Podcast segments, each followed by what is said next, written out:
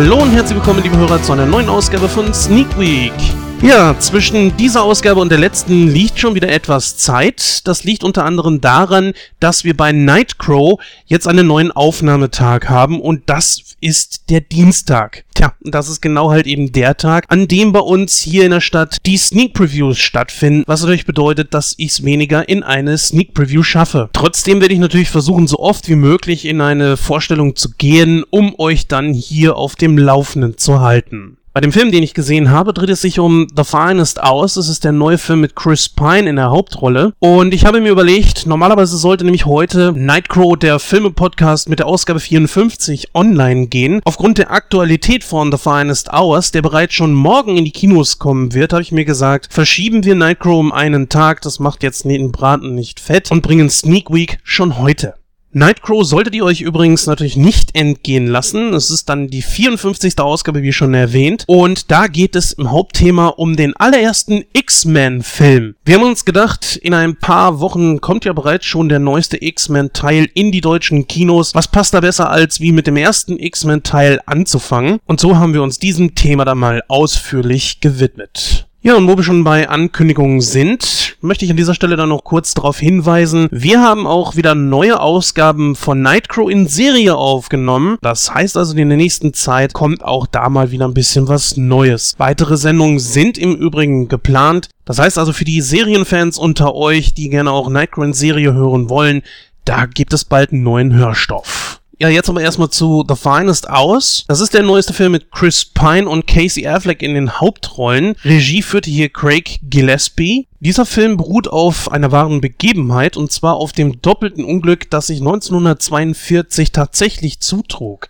Den heldenhaften Einsatz der Rettungskräfte ist es damals zu verdanken gewesen, dass nur wenige Menschen äh, ertrunken sind. Ja, und die Mannschaft des Rettungsbootes hatte damals dann auch eine Auszeichnung in Form der Gold Life Saving Medal für ihren selbstlosen Einsatz bekommen. Ja, neben Chris Pine und Casey Affleck haben wir hier noch Ben Foster, Eric Banner, Holiday Granger und John Ortiz in den Hauptrollen. Ja, und ein kleines Wiedersehen gibt es mit Abraham Ben Ruby, den kennen wir ja alle noch als Larry Kubiak, dem sanften Riesen aus Parker Lewis, der Coole von der Schule. Ich habe ihn nicht sofort erkannt, muss ich sagen, weil er ja mittlerweile auch schon etwas älter ist, so ich würde mal sagen um die circa 50. Und ich musste schon etwas genauer hingucken, aber trotzdem die Größe und natürlich dieses Gesicht, dieses Lachen, das, äh, das kann man einfach nicht vergessen und das äh, prägt sein Gesicht auch noch heute. Also es war schon mal nett, ihn dort wiederzusehen. Mir ist aufgefallen, dass er auch eigentlich nie so wirklich weg war, war in verschiedenen Filmen und vor allen Dingen auch Serien natürlich zu sehen.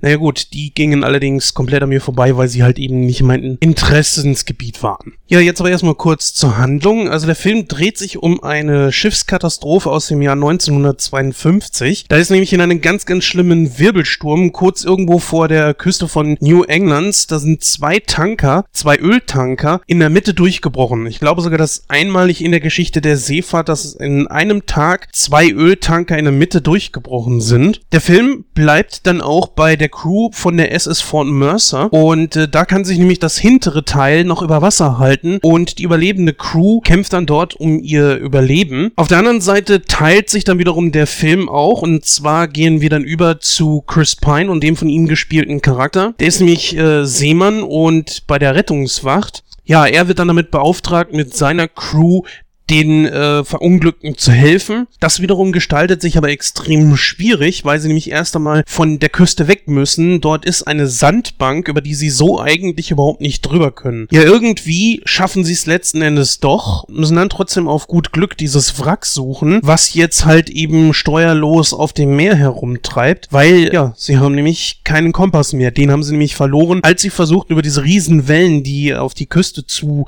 rasten, drüber zu kommen. Ja, und nun ist natürlich guter Rat teuer. Ich will euch hier natürlich nicht das Ende verraten. Ich möchte trotzdem ein bisschen auf die Schauspieler und auf die Handlung eingehen. Ich saß natürlich im Kino, hatte wie immer keine Informationen darüber, was für ein Film jetzt kommen kann. Deswegen konnte ich mich auch erst hinterher mit dem Film etwas mehr beschäftigen und dachte mir so irgendwie, naja, äh, ganz am Anfang geht's halt eben los, sodass man denken könnte, naja, es könnte eine Liebesgeschichte sein. Ehrlich gesagt hatte ich da gestern Abend überhaupt nicht so Lust drauf und hatte mich schon auf einen schlechten Film eingestellt, überhaupt nicht mein Geschmack Markt trifft. Nun, Gott sei Dank änderte sich das Ganze ein bisschen. Der Film wird halt eben aus, äh, einmal aus der Sicht der Überlebenden gezeigt und zum anderen natürlich äh, von der Rettungscrew, die versucht, zu diesem Schiff hinzugelangen. Und beides ist ehrlich gesagt sehr, sehr interessant und kann auch wirklich große Spannungsbögen erzeugen. Problem finde ich nur so diese Splittung, ehrlich gesagt. Als ich da gesessen habe, ohne irgendwelche Informationen, dachte ich mir, das Drehbuch hätte ich irgendwie anders geschrieben. Ich hätte auch ehrlich gesagt auf diese ganze Liebesgeschichte total verzichtet, weil ich sie eher als störend empfand, weil sie von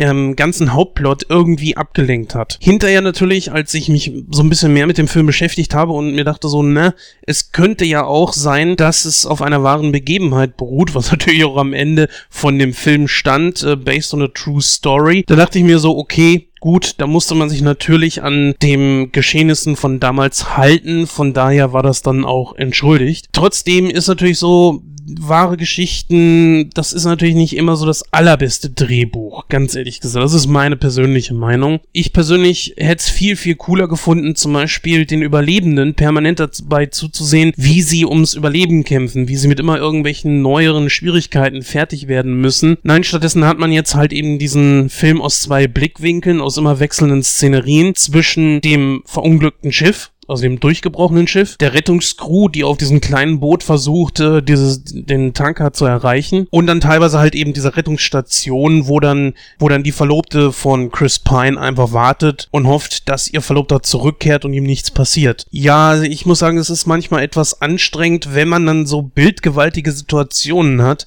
wo der Sturm, sag ich mal, äh, mit so einer riesen Welle auf das kleine Boot zum Beispiel trifft und du dann äh, und man dann einen Szenenwechsel vornimmt von dieser wirklich chaotischen und spannenden Szene zu dieser völlig sehr ruhigen und sterilen Situation innerhalb dieser Rettungsstation. Da habe ich mir gedacht, okay, vielleicht hätte man da die Geschichte ein bisschen mehr anpassen sollen. Trotzdem allerdings kann dieser Film, wie schon gesagt, einen großen Spannungsbogen aufbauen, kann ihn auch halten. Er hat auch hier und dort äh, ein paar kleine Twists. Vor allen Dingen auch der von Chris Pine gespielte Charakter macht eine entsprechende Entwicklungsstufe durch.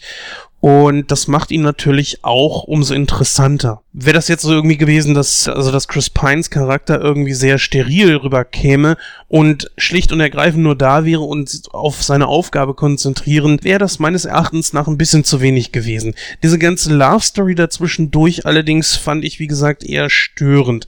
Ich ähm, hätte sie weggelassen. Was ich allerdings nochmal sehr hervorheben muss, sind diese sehr bildgewaltigen Szenen, die der Film hat. Hm, ich habe immer wieder versucht herauszufinden, na, wo wurde denn jetzt Computer eingesetzt und wo nicht. Und ich sag ganz ehrlich, es ist schwierig zu sehen, weil ähm, es so gut gemacht ist, dass es kaum zu erkennen ist. Das macht diesen Film dann natürlich auch wieder sehr attraktiv. Dagegen allerdings spricht, dass dieser Film in 3D daherkam und ich mir schon die Frage stellte, okay, wozu jetzt wieder 3D? Ähm, naja gut, man wusste ja nicht, auf was für einen Film man sich einlässt dann saß man da halt äh, in diesem wirklich sehr, sehr dunklen Kino mit der 3D-Brille auf, die den Raum natürlich noch dunkler macht. Und das bei einem Film, der fast ausschließlich nachts spielt, ist das nicht gerade so von Vorteil gewesen. Das heißt, manche Szenen sind auch wirklich schwer zu erkennen gewesen. Zudem muss ich sagen, trotz dass man viel CGI dazwischen hatte, ist irgendwann klar, man merkt am Anfang natürlich so, okay, der Film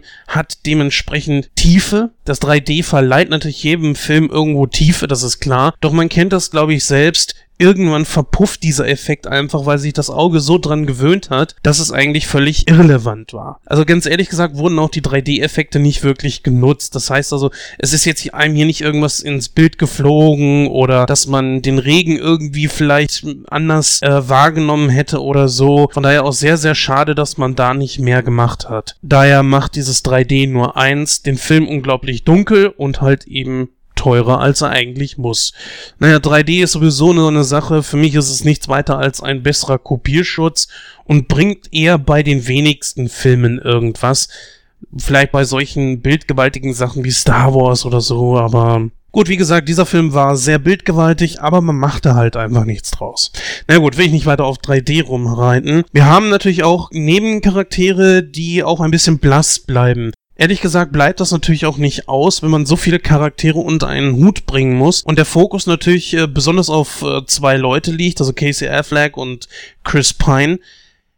Was man leider auch sagen muss, ist, dass Chris Pine schon ein bisschen mehr hätte aus sich rausholen können. Oder er wurde einfach von Seiten des Drehbuchs und oder auch dem Regisseur nicht richtig gefordert. Er hat mehr drauf, sage ich ganz klar. Manchmal fand ich Chris Pine in seiner Rolle auch ein bisschen deplatziert. Schade finde ich auch, dass man aus den Szenen an Bord der SS Fall Mercer nicht viel mehr gemacht hat.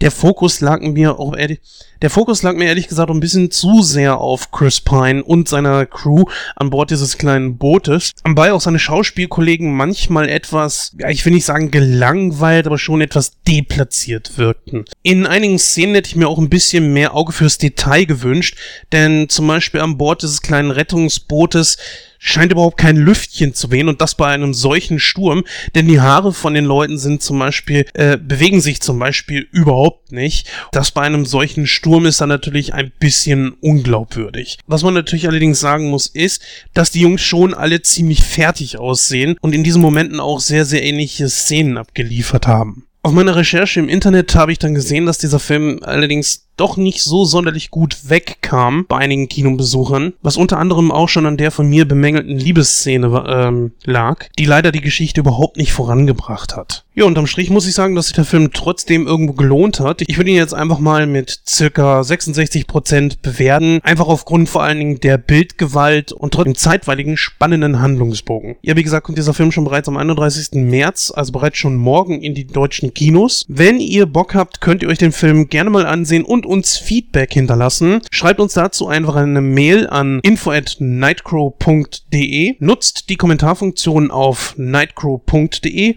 oder eben unsere Social Media Präsenzen von Facebook und Twitter. Ja, an dieser Stelle war es das auch schon wieder. Wir hören uns bereits schon morgen wieder in Ausgabe 54 von Nightcrow. Macht's gut und tschüss, bis dann.